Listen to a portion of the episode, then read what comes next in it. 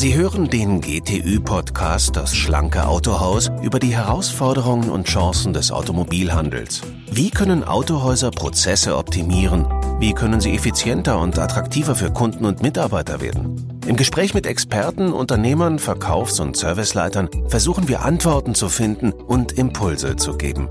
Ich bin Max Groß, Ihr Moderator, und ich freue mich, Ihnen heute ein echtes Podcast-Special zu präsentieren, einen ganzheitlichen Blick über den Tellerrand. In unserem heutigen Podcast-Special geht es um die Zukunft der Autoindustrie und die Zukunft der Mobilität. Sie hören den Vortrag eines der renommiertesten Automobilexperten Deutschlands, Professor Dr. Stefan Bratzel, Dozent an der Fachhochschule der Wirtschaft und Direktor am Center of Automotive Management in Bergisch Gladbach.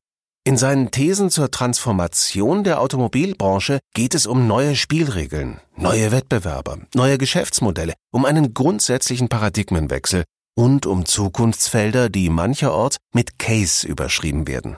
CASE wie Connected Autonomous Shared und Electrified.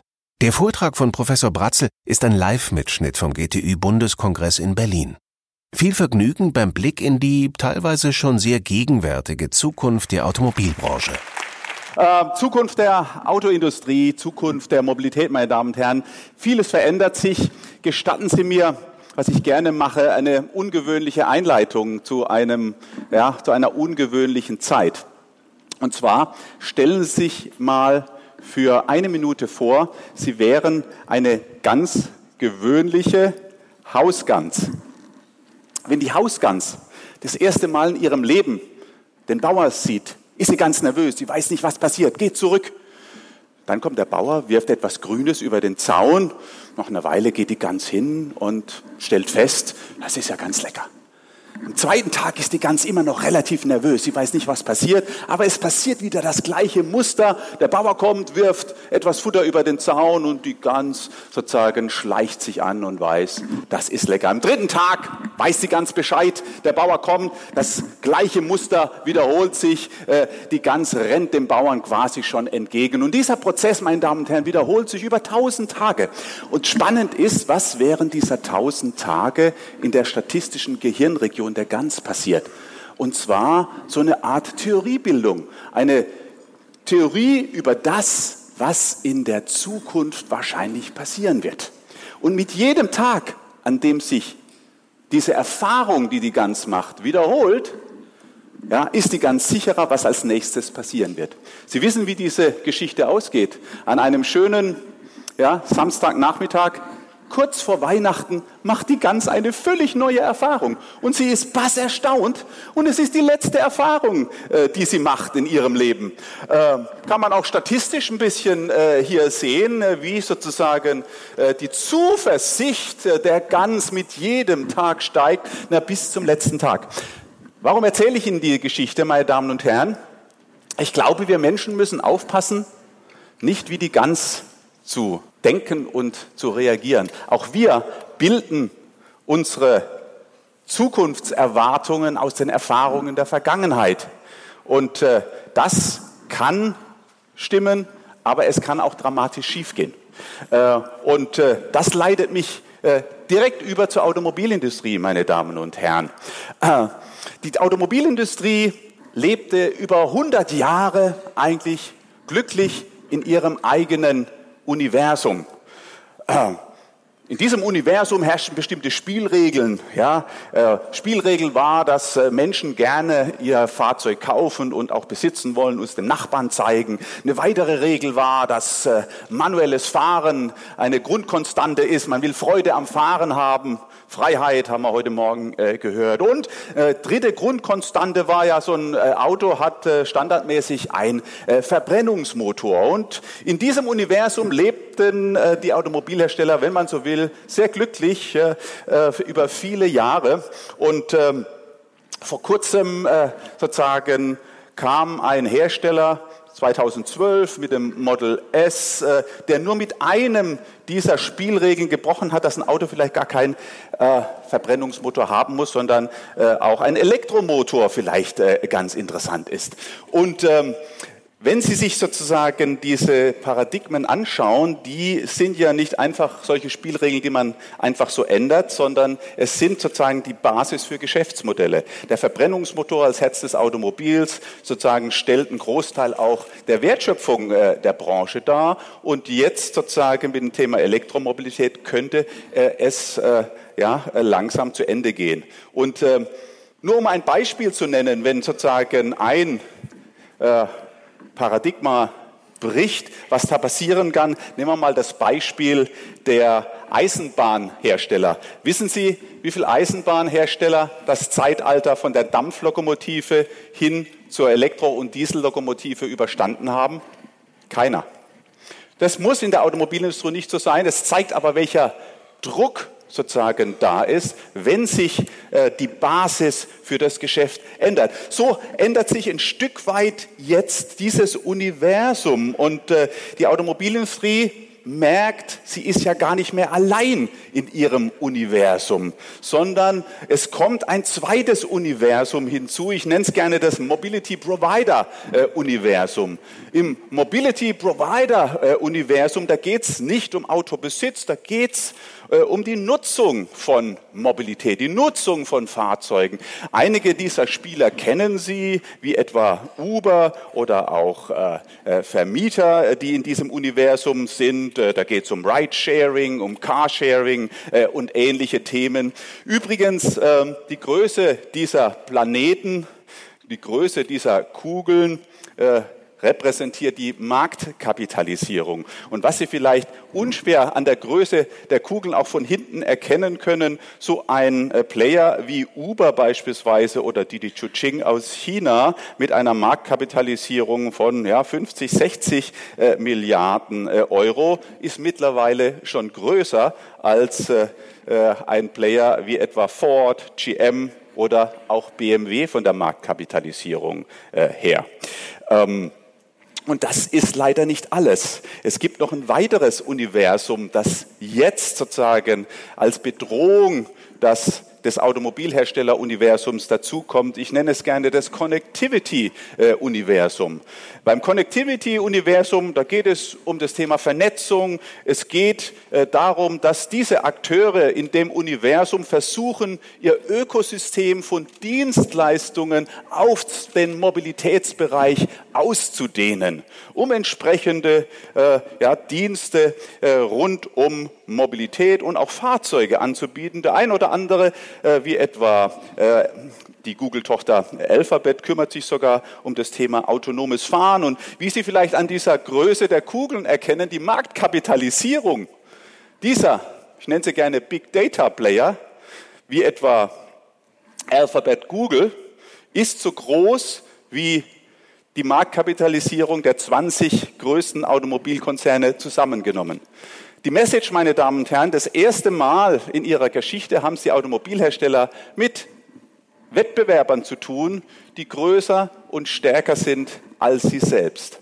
Eine Riesenherausforderung äh, werden wir sehen. Und jetzt schauen wir uns mal vor diesem Hintergrund die Zukunftsfelder ein bisschen genauer an, äh, denen die Branche gegenübersteht äh, in diesem neuen Universum, das gerade am Entstehen ist. Die Zukunftsfelder, glaube ich, kennen Sie alle. Der eine nennt sie Case, ja, Connected, Autonomous, Shared, Electrified. Sorry, Herr Beck, jetzt komme ich mit dem Anglizismen. Ja. Ähm, es geht um Connected Car, es geht um Mobilitätsdienstleistung, autonomes Fahren und Elektrifizierung. Das sind die zentralen Zukunftsfelder, mit denen beschäftigen sich alle äh, Automobilhersteller intensiv in diese Zukunftsfelder gehen 80, 90 Prozent der Forschung und Entwicklungsinvestitionen derzeit. Gehen wir mal äh, in diese Felder hinein und schauen mal, was sich in diesen Feldern äh, gerade tut. Äh, beginnen wir mal mit der Elektromobilität. Die Story der Elektromobilität aus Marktsicht ist relativ schnell und einfach erzählt. Leitmarkt der Elektromobilität ist China. Wir haben rund im letzten Jahr rund 1,2 Millionen Elektrofahrzeuge, die in diesem Markt verkauft wurden, weltweit gut über zwei Millionen Elektrofahrzeuge. Und Sie sehen schon, äh, China deckte schon im letzten Jahr über 50 Prozent der weltweiten äh, Absatzzahlen für Elektrofahrzeuge ab. Äh, dann kommt der US-amerikanische Markt ja mit so 350, 360.000 Fahrzeuge und dann kommt wieder lange nichts. Und dann kommt als drittgrößter Markt ein sehr bevölkerungsreiches Land Norwegen ja, mit 76.000 Elektrofahrzeuge und äh, knapp vor Deutschland äh, mit rund 60.000. Interessant vielleicht, ähm, wenn man äh, sich die Marktanteile anschaut. Da gibt es ein großer Ausreißer. Dieser große Ausreißer ist Norwegen.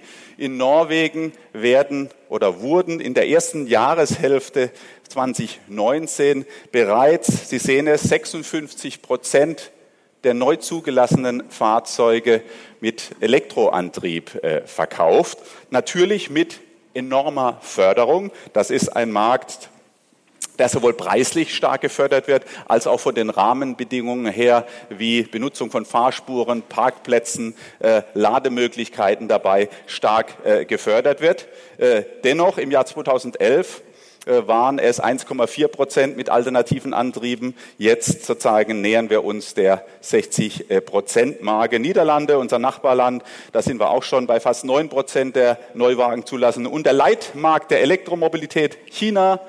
Im letzten halben Jahr 5 Prozent der Neuwagenzulassungen waren Elektrofahrzeuge. Übrigens darunter weit über 80 Prozent reine Elektrofahrzeuge, nur äh, rund 20 äh, Prozent ähm, Plug-in, sogenannte äh, Plug-in-Hybride. Deutschland mittlerweile auch ein recht starkes äh, Wachstum, immerhin, ja gut, 2,6 Prozent und die anderen ähm, äh, großen Märkte sehen Sie hier. Was sind die Probleme der Elektromobilität? Und äh, wir haben ja bei Deutschland 2,6 Prozent der Neuwagenzulassung noch ein bisschen Luft nach oben. Wir reden viel über Elektromobilität, aber wie wird sich das Wachstum denn künftig darstellen? Und die Problemfelder und Herausforderungen der Elektromobilität sind Reichweite, Infrastruktur, Preis. Vor zehn Jahren habe ich mal versucht, das auf den Punkt zu bringen. Äh, Reichweite, Infrastruktur, Preis RIP kann man sich relativ leicht merken. Rest in Peace, Ruhe in Frieden. Ja, wenn diese drei Faktoren, Reichweite, Infrastruktur, Preis, nicht äh, vernünftig gelöst werden, dann ruht eben die Elektromobilität äh, auch in Frieden. Das Thema Reichweite, ganz einfach, wissen wir seit Jahren, Kunden erwarten reale Reichweiten zwischen 3 und 500 Kilometer. Sagen wir gleich was dazu. Beim Thema Infrastruktur, da geht es um die Dichte der Ladeinfrastrukturen und um äh, Ladezeit und Verlässlichkeit der Ladeinfrastruktur. Äh, beim Thema Preis geht es darum, dass die Elektrofahrzeuge äh, in einem Preislevel sind äh, wie Fahrzeuge mit Verbrennungsmotor. Diese drei Faktoren äh, sozusagen haben ein systemisches Verhältnis untereinander. Reichweite und Preis hängen beispielsweise in der Weise zusammen, als eine größere Reichweite eine höhere Batteriekapazität bedeutet.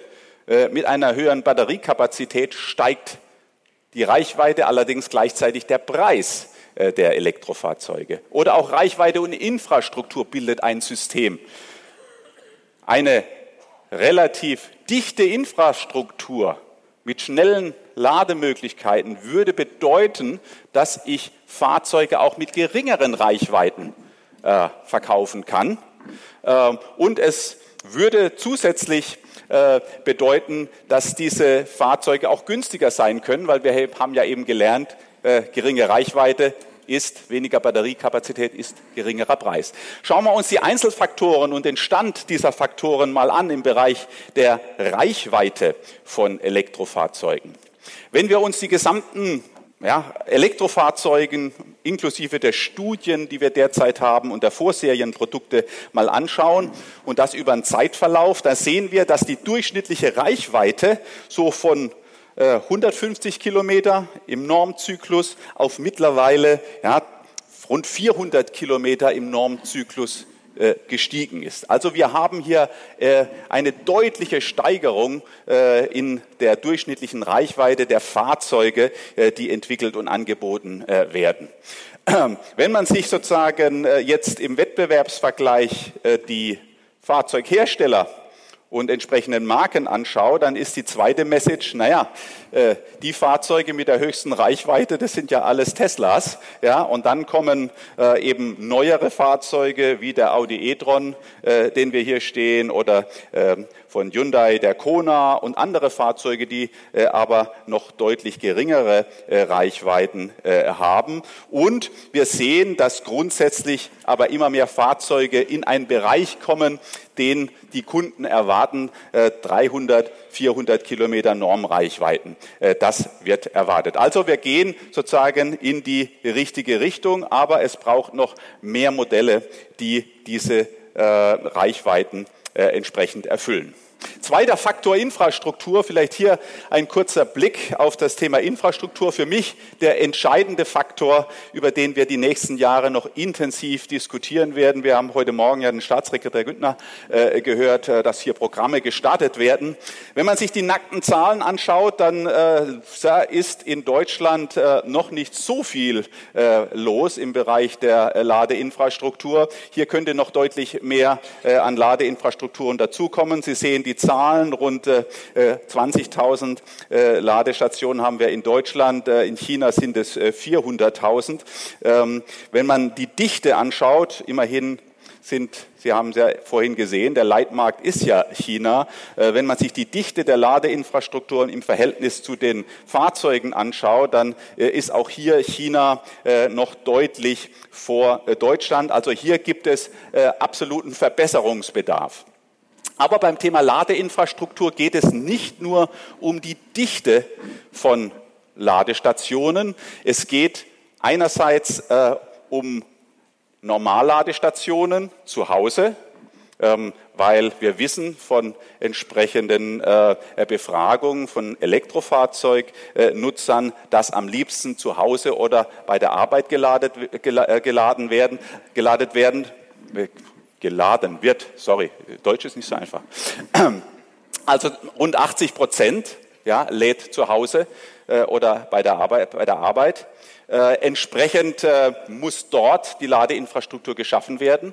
Und hier haben wir schon die ersten Probleme. Wenn Sie eine Wallbox in der Garage haben, der Nachbar hat eine Wallbox äh, in der Garage und auch vielleicht der Nachbar Ihres Nachbarn, dann sagt irgendwann der Stromversorger, äh, beim äh, nächsten, der hier eine Wallbox äh, installieren will, kostet 30.000 bis 50.000 Euro, weil dann müssen wir die Straße aufbohren. Das ist eins der großen Herausforderungen, wenn man zu Hause lädt.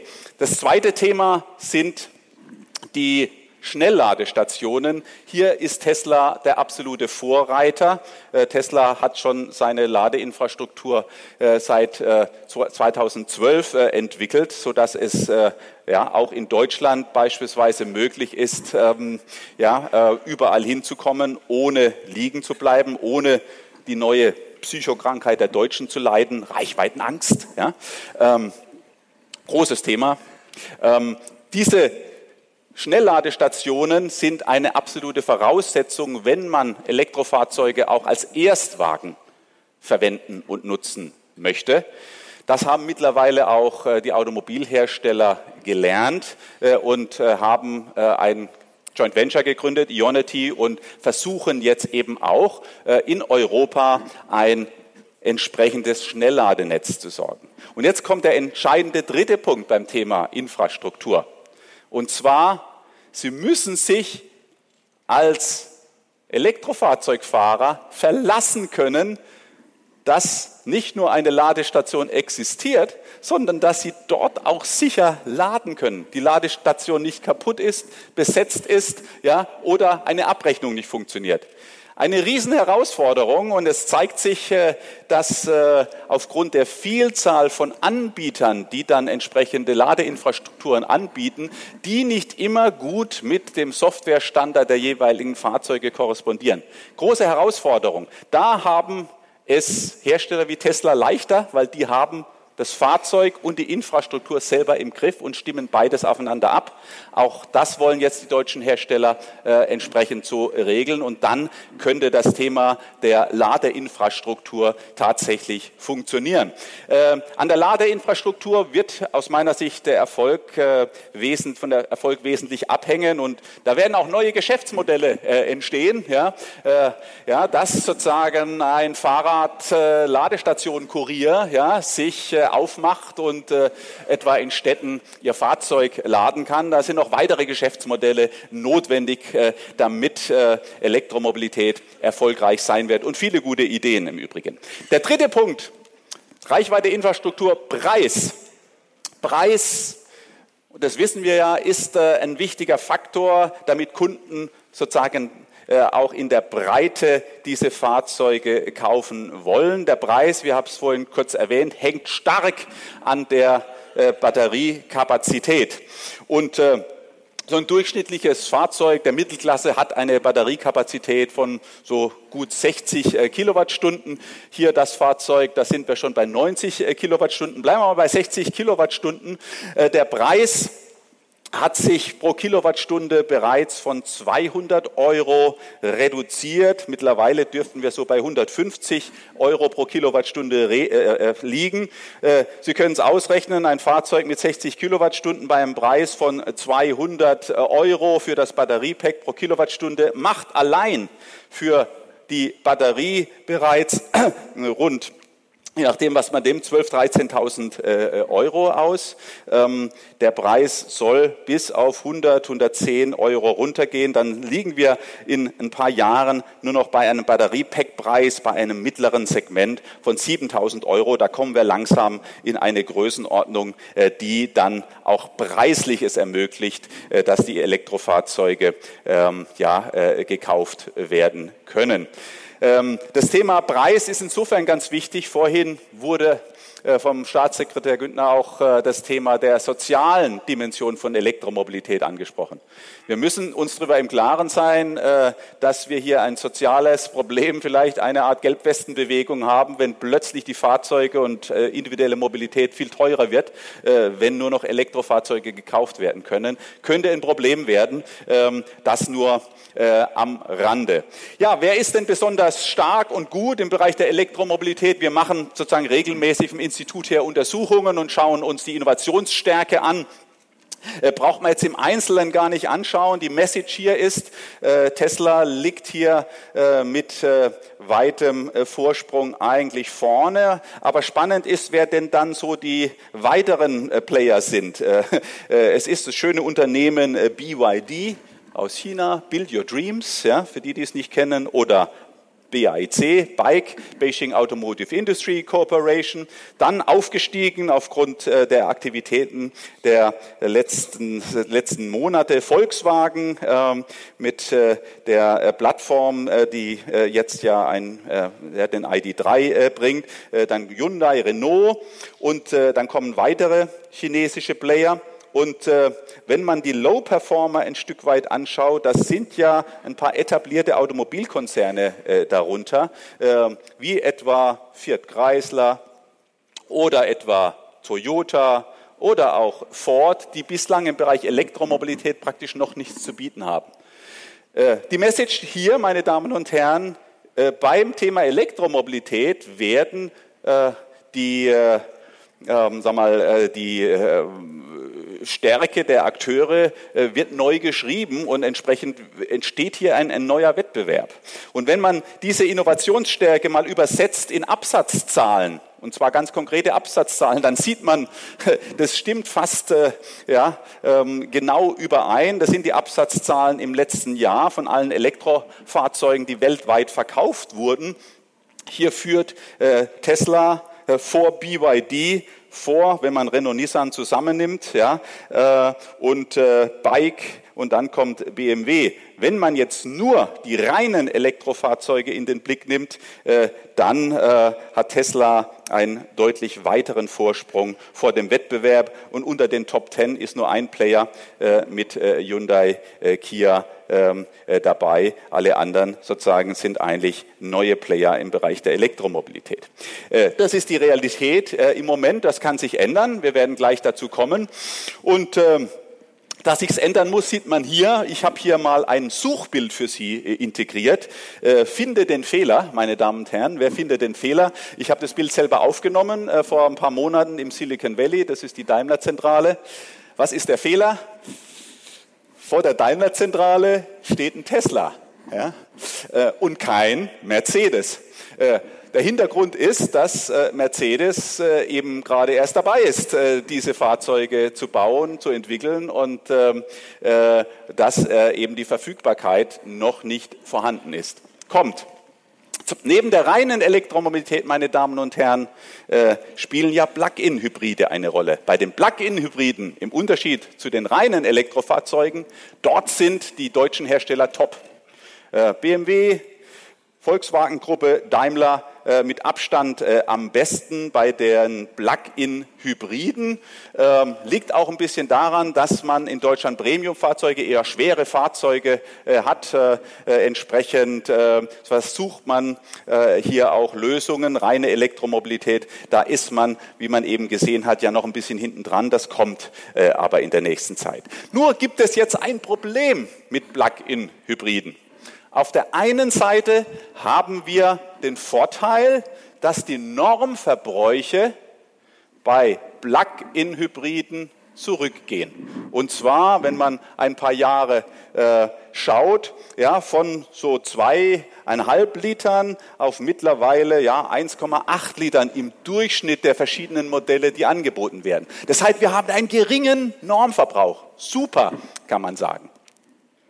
Leider ist der Realverbrauch um ein Vielfaches höher als der Normverbrauch. Ähm, äh, es gab verschiedene Untersuchungen. Ähm, äh, ein Flottendienstleister hat eben mal 1500 Plug-in-Hybride äh, untersucht, äh, wie der Normverbrauch dort ist. Äh, und da ist der Normverbrauch 1,8 äh, Liter und der Realverbrauch liegt bei 6 Litern. Meine Damen und Herren, wir haben ja das Thema Plug-in-Hybride, um CO2 zu sparen aber nicht auf dem Papier, sondern in der Realität. Und wenn in der Realität die Realverbräuche bei sechs Litern liegen, also bei einem guten Diesel ja, äh, heutzutage, dann braucht es keine Plug-in-Hybride. Wir haben hier aus meiner Sicht ein Regulierungsproblem, äh, weil die Normverbräuche gehen ja ein in die Flottenverbrauchsgrenzwerte. Ja, und zwar äh, eben mit diesem niedrigeren Wert. Wenn sozusagen aber der Realverbrauch so viel höher ist, dann lügen wir uns hier was in die Tasche. Meine Damen und Herren, ich verspreche Ihnen, dieses Thema muss und wird demnächst reguliert werden, äh, weil es fällt uns vor die Füße, weil wir dann nur auf dem Papier CO2 einsparen, aber nicht in der Realität. Ähm, das wäre vielleicht ein Punkt für Staatssekretär Günther gewesen, äh, um es mitzunehmen. Äh, das wird garantiert diskutiert werden. Da gibt es auch verschiedene Möglichkeiten, wie man auch Plug-in-Hybride ähm, sozusagen äh, so verbauen kann, ähm, dass sie wirklich äh, auch äh, rein elektrisch gefahren werden. Der Hintergrund ist ja, und das stellt man fest, dass manche, wenn ja hauptsächlich Flotten, ähm, von Flotten und von Unternehmen diese Plugins gekauft, äh, dass man teilweise festgestellt hat, dass das äh, Ladekabel gar nicht ausgepackt wurde, ja, das noch äh, frisch verpackt quasi im Kofferraum lag, weil die Leute dann gesagt haben, naja, wegen den 30 bis 50 Kilometer rein elektrische Reichweite, da lade ich das Ganze gar nicht auf. Das geht natürlich nicht.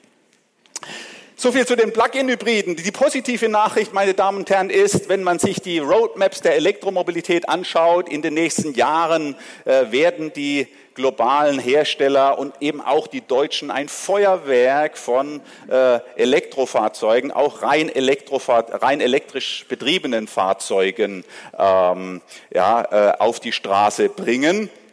Ob sie gekauft werden, muss man dann sehen, aber es bestehen große Chancen, dass sie äh, gekauft werden. Äh, wir haben äh, vor kurzem unsere Prognose äh, aktualisiert. Ähm, wie wird sich sozusagen die Elektromobilität äh, weiter durchsetzen? Aus unserer Sicht kann man das vor allem im Moment szenarisch äh, äh darstellen.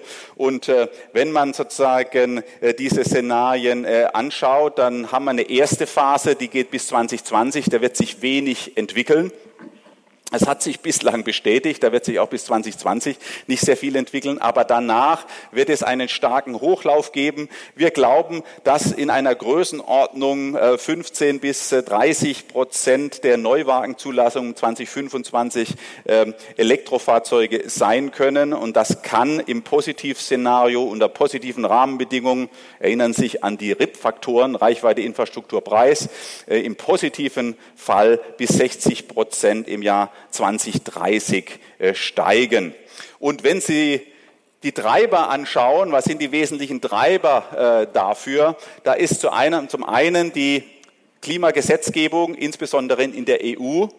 Es ist deutlich, dass die gerade verschärften CO2-Grenzwerte für das Jahr 2025 und 2030 nur mit äh, äh, Elektrofahrzeugen derzeit erreichbar sind. Äh, das ist in der EU ein wesentlicher äh, Treiber. Und ein zweiter großer globaler Treiber ist auch China. Äh, China hat sehr starke ähm, Elektroquoten sich vorgenommen in den nächsten Jahren und wird das Thema Elektromobilität weiter auch regulativ unterstützen. In China nicht nur aus umweltpolitischen Motiven, sondern vor allem auch aus industriepolitischen äh, Motiven heraus. Man hat ja kein Öl in China und äh, man hat dafür aber ähm, äh, einiges an äh, ja, seltenen Erden eingekauft und äh, man will sozusagen bei der Elektromobilität zu den Weltmarktführern aufsteigen, also starke industriepolitische Motive äh, auch für China. Und China ist der größte Automobilmarkt mit rund 27 Millionen äh, Fahrzeugen, ja, also rund 30 Prozent des Weltmarktes äh, in China. Insofern bestimmt auch China maßgeblich die Richtung der Automobilindustrie. Ja, Heilsbringer Elektromobilität, da würde ich gerne noch einen Satz dazu sagen. Werden mit Elektromobilität alle Probleme äh, gelöst? Nein, natürlich nicht. Äh, Elektromobilität ist voraussetzungsvoll äh, und äh, Elektromobilität macht insbesondere dann Sinn, wenn sowohl die Batterieherstellung als auch dann die Nutzung mit regenerativem Strom erfolgt. Wichtig ist, und das merkt man bei Elektromobilität besonders, dass wir die gesamte Ökobilanz betrachten müssen von Fahrzeugen von der Herstellung über die Nutzung bis zum äh, Recycling, äh, sogenannte Cradle-to-Grave-Ansätze, äh, die man anwenden kann. Aus CO2-Sicht, es gibt natürlich viele Umweltindikatoren, die man hier benutzen kann. Kobalt ist ja beispielsweise sehr stark im äh, in der Diskussion, auch zu Recht, äh, wird äh, in Kongo zu 60 Prozent abgebaut, teilweise unter übelsten sozialen Bedingungen. Aber auch hier darf man die Innovationsdynamik nicht vergessen. Wenn Sie sich verschiedene Fahrzeuge anschauen, nehmen wir zum Beispiel Tesla. Tesla hat einen dreiprozentigen Anteil von Kobalt bei der Batterie, insbesondere bei der Kathode, beim Kathodenmaterial.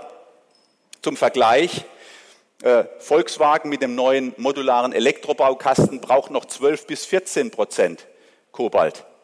Das zeigt, wie viel Verbesserungspotenzial möglich ist. Es zeigt auch sozusagen, dass Ersatzstoffe äh, ja, gefunden werden können, sodass diese Ökobilanz besser wird. Äh, aber Fakt ist, wenn Sie im Moment ein Elektrofahrzeug anschauen, dann ist immer unser Daumenwert, Sie müssen in Deutschland rund 100, 120 1000 Kilometer fahren, damit sie in eine positive Klimabilanz kommen unter derzeitigem Strommix.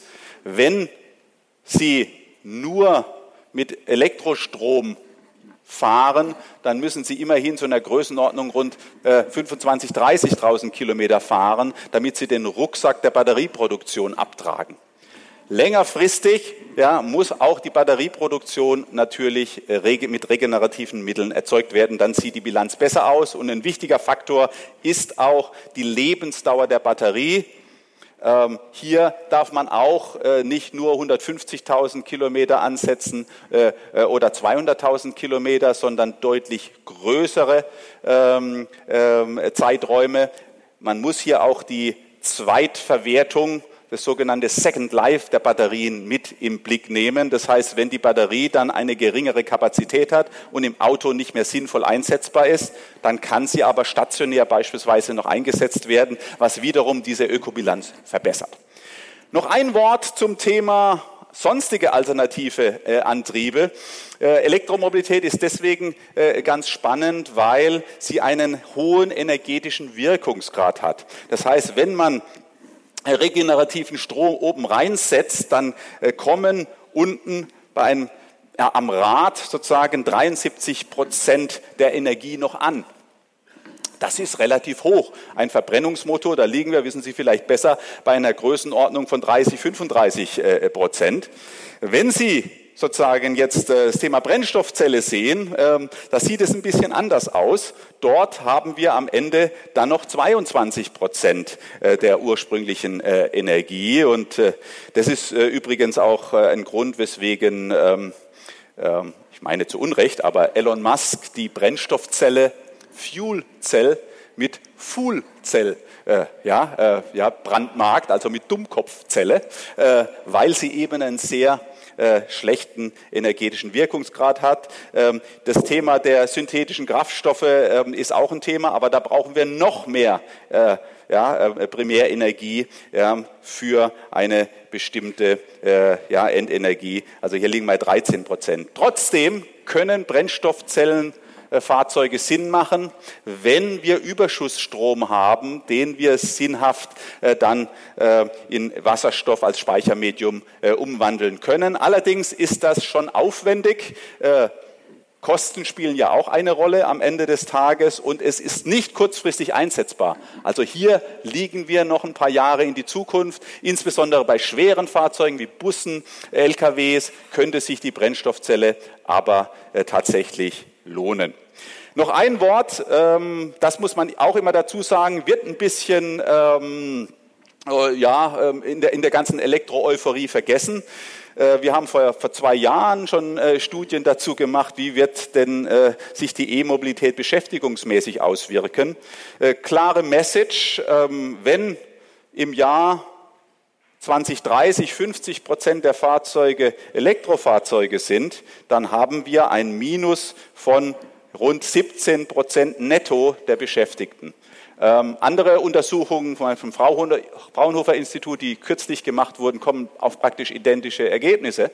Ähm, das heißt nicht, dass man es nicht machen soll, aber wir müssen uns damit äh, beschäftigen, dass äh, äh Elektromobilität weniger unserer teuren und gut bezahlten Arbeitsplätze kosten. So viel vielleicht zum Thema E-Mobilität, meine Damen und Herren. Und beim Thema E-Mobilität wird sich viel verändern in der Branche, aber, meine Damen und Herren, das ist das kleinere Problem. Das größere Problem, was die Automobilindustrie hat, ist das Thema Connectivity, Mobilitätsdienstleistungen, autonomes Fahren. Weil hier sind völlig neue Kompetenzen notwendig. Äh, um es auf einen Punkt zu bringen, Sie kennen ja Albert Einstein mit äh, E ist gleich mc Quadrat.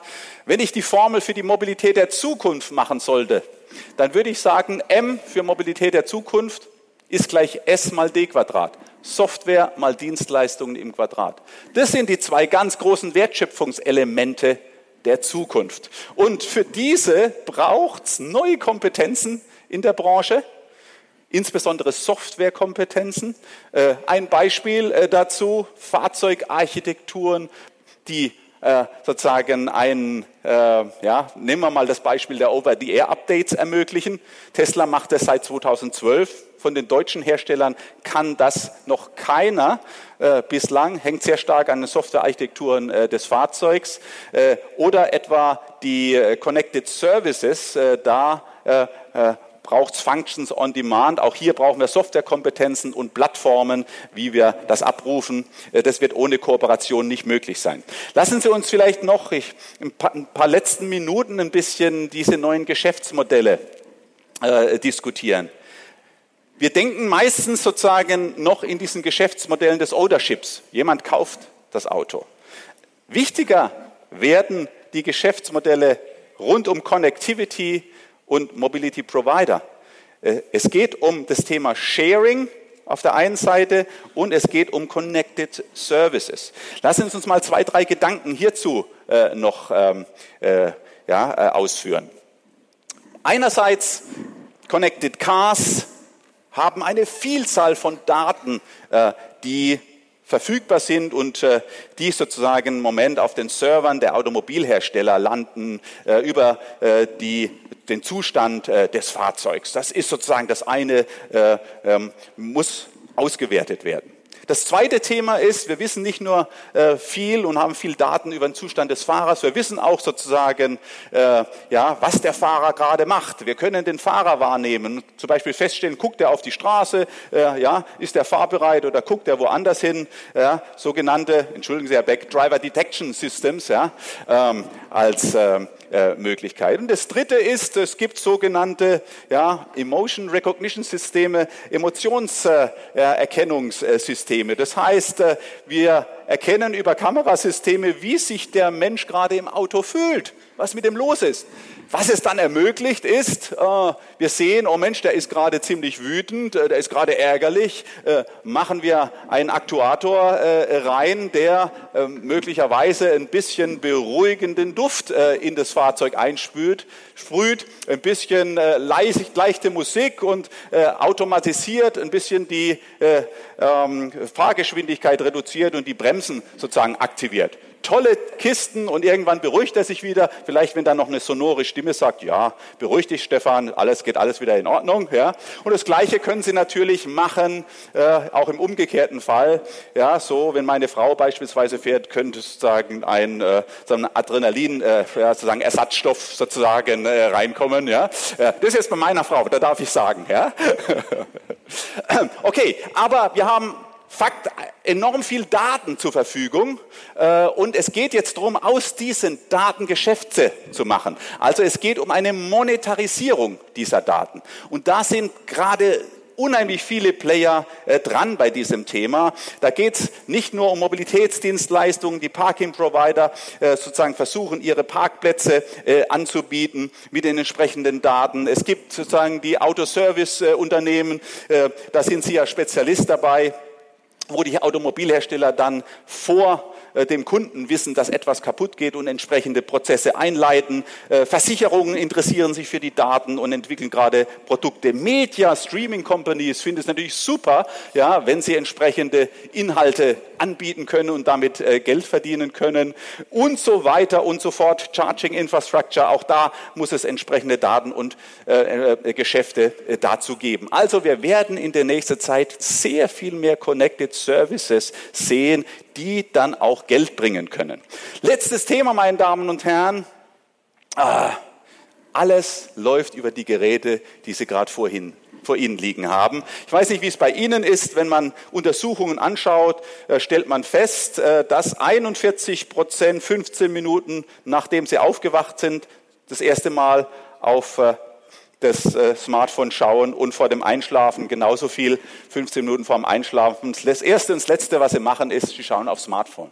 Über ihre Smartphones, meine Damen und Herren, wird das künftige Leben sehr stark abgewickelt werden. Und gerade die jüngere Generation ja, ähm, sozusagen kommt ohne diese Geräte nicht aus. Auch das stellen wir fest. Eine ganz positive Nachricht in dem Zusammenhang ist, dass das Geschäftsmodell Sharing ja, nicht das einzige ist. Wir haben gerade eine repräsentative Befragung im letzten Jahr gemacht. Da haben wir gefragt, wie wichtig ist Ihnen denn Ihr eigenes Auto für Ihre derzeitige Mobilitätssituation? Was kommt raus? Immerhin über 70 Prozent sagen noch, das eigene Auto ist mir derzeit noch wichtig oder sehr wichtig. Allerdings, wenn Sie auf die junge Generation schauen, unter 25, die in Städten leben, das sagen das nur noch 36 Prozent. Fazit, meine Damen und Herren, für die junge Generation, die in Städten lebt und nicht unbedingt ein Auto benötigt, äh, wird das Thema Sharing sehr viel stärker sich äh, entwickeln. Da ist das Thema Autobesitz kein großes Thema mehr. Ich muss langsam zum Ende kommen, sonst kriege ich die gelb-rote Karte. Wenn man sich jetzt fragt, wer ist denn im Bereich der Dienstleistungen unter den Herstellern besonders stark, dann stellen wir fest, Punkt eins: die deutschen Hersteller sind gar nicht so schlecht bei diesen Themen Fahrdienstvermittlung, Carsharing und so weiter. Aber viele der Automobilhersteller, und das sind die weißen Flecken, die Sie hier auf der Landschaft sehen, haben sich mit dem Thema praktisch noch überhaupt nicht beschäftigt. Aber selbst die, die am stärksten sind, Daimler und BMW, haben jetzt gesagt, oh, wir machen ein Joint Venture. Das wird uns jetzt alles ein bisschen teuer. Wir müssen hier Synergien erzielen und diese Dienste gemeinsam auf den Plattformen anbieten. Das Problem ist jetzt nur, und das wissen Daimler und BMW, das Mobility Service Universum sieht ungefähr so aus. Wir haben gerade mal 700 äh, Dienste ausgewählt und die Stärke der Dienste in verschiedene äh, ja, äh, Planetensysteme geordnet. Wie Sie hier ein Stück weit sehen werden, äh, der deutschen Her die Hersteller sind kaum unter diesen Playern unterwegs. Ein Beispiel, und dann höre ich auch gleich auf. Ein Beispiel. Nehmen wir mal das Ride-Hailing, das Fahrvermittlungsuniversum. Ein Uber kennen Sie, aber Didi Chuching, chinesische Counterpart, kennen Sie vielleicht nicht so. Äh, Didi Chuching, die ähnliche Dienstleistungen wie Fahrvermittlungen anbietet, Ridesharing und ähnliches, vermittelt auf ihren Plattformen in China 30 Millionen Fahrten täglich. Das ist keine Nische mehr, meine Damen und Herren. Das ist ein richtiges, großes Geschäft. Äh, zum Thema autonomes Fahren könnte man noch einiges sagen, das spare ich Ihnen jetzt. Ähm, ich äh, will aber sozusagen noch eine Botschaft richten. Was sind denn die Erfolgsfaktoren in diesem neuen Universum, das gerade am Entstehen ist? Äh, Fakt ist, dass äh, diese Player, die ich Ihnen am Anfang vorgestellt habe, die Big Data Player, unheimlich gut sind im Sammeln von Kundendaten, im Profiling dieser Daten, haben tolle Algorithmen, haben sozusagen, freuen sich, wenn sie sozusagen das Auto als Werbeplattform nutzen können und sie wollen quasi ihr Ökosystem von Dienstleistungen durch immer mehr Kundenkontaktpunkte über den ganzen Tag erweitern. Was sind die Erfolgsfaktoren äh, dabei? Der Haupterfolgsfaktor, meine Damen und Herren, ist, es gibt verschiedene Wertschöpfungsebenen. Man kann Autos bauen, über die dann diese Carsharing-Fahrzeuge ähm, äh, und, und, diese Carsharing-Fahrzeuge dann äh, verkaufen. Äh, das ist ein, sicherlich ein interessanter Punkt für die Automobilhersteller. Man kann auch äh, äh, Flottendienstleistungen anbieten. Auch das ist eine Möglichkeit. Aber wer wird das Geld machen am Ende des Tages? Am Ende des Tages bestimmt der über das Geschäft, der die Kundenschnittstelle besitzt und der eine Plattform hat, über die diese Dienstleistungen abgerufen werden. Der bestimmt, wie viele Fahrzeuge er braucht, der bestimmt, wie diese Fahrzeuge aussehen sollen und der sagt dann auch, von wem er diese Fahrzeuge kauft. Und dieser Kampf der Welten, der findet derzeit in dramatischer Geschwindigkeit statt. Das, und das sollte die Message von heute sein, das Mobilitätsuniversum ist gerade am Verändern.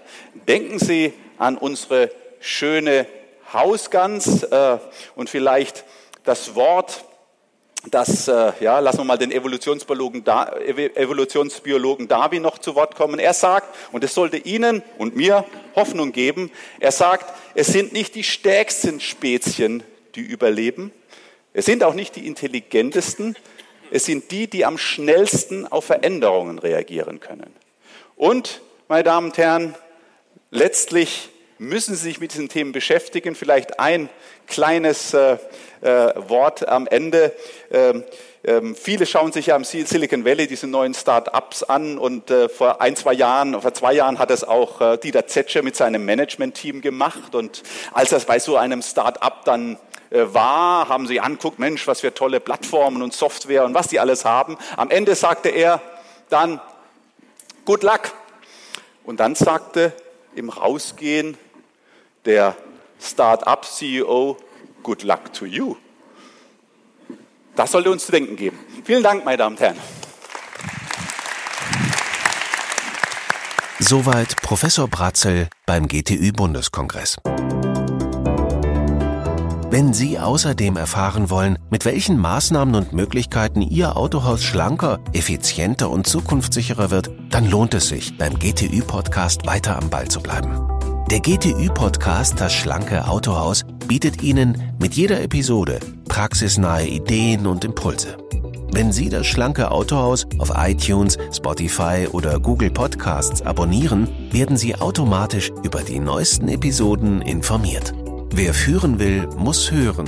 Ich wünsche Ihnen eine erfolgreiche Woche. Ihr Max Groß.